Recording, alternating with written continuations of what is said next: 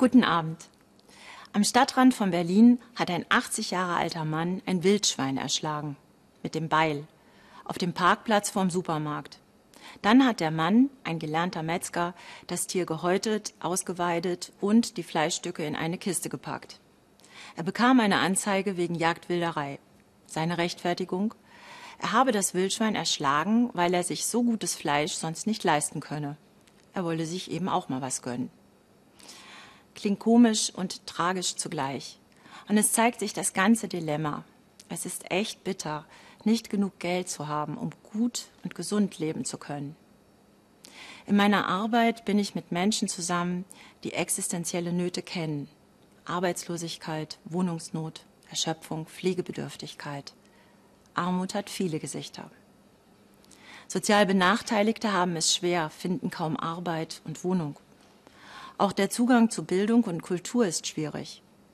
Schon die Angst vor der Armut kann die Seele krank machen, die Lebensgeister lähmen.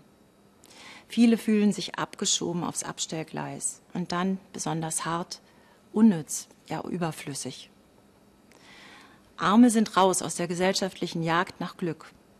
Und natürlich ist es ein Skandal, wenn Menschen nicht von ihrer Hände Arbeit leben können oder ein Rentner, der 45 Berufsjahre in den Knochen hat, Flaschen sammelt, um über die Runden zu kommen. Das geht an die Würde, ans Gerechtigkeitsgefühl. Papst Franziskus hat diesen Sonntag zum Welttag der Armen erklärt. Der Mann aus Südamerika weiß, warum er das tut. Am Welttag der Armen finden in vielen deutschen Bistümern Feste statt. Feste für Arme und mit Armen. Hier in Berlin hat mein Bischof zu einem großen Gastmahl in die Hedwigskathedrale eingeladen. Auf der Gästeliste Mindestrentner, Familien, die von Hartz IV leben, Obdachlose, Gestrandete.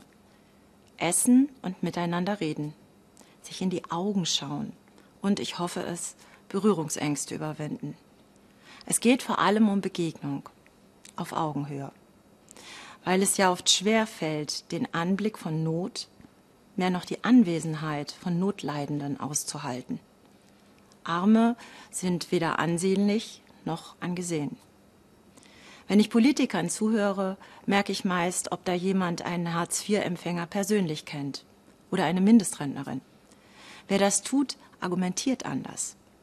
Wenn politisch Verantwortliche mal einen Monat lang selbst auf Hartz-IV-Basis leben würden, ich bin mir sicher, die Zuverdienstgrenzen würden sich schlagartig ändern.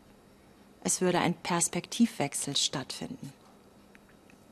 Einen ungewöhnlichen Sichtwechsel bietet da Jesus Christus an. Er sagt, was ihr für einen meiner geringsten Schwestern oder Brüder getan habt, das habt ihr für mich getan. Heißt, wo immer wir einer Hungrigen zu essen geben, einem, der friert, eine Jacke schenken, Fremden Obdach gewähren oder Verzweifelte in den Arm nehmen, da begegnet uns Jesus Christus. Wie großartig ist das? Ich weiß, weder beim Festessen mit Bischof noch mit Suppenküchen oder Notunterkünften packen wir das Übel der Armut an der Wurzel. Aber nichts zu tun wäre doch eine Schweinerei. Ich wünsche Ihnen einen gesegneten Sonntag.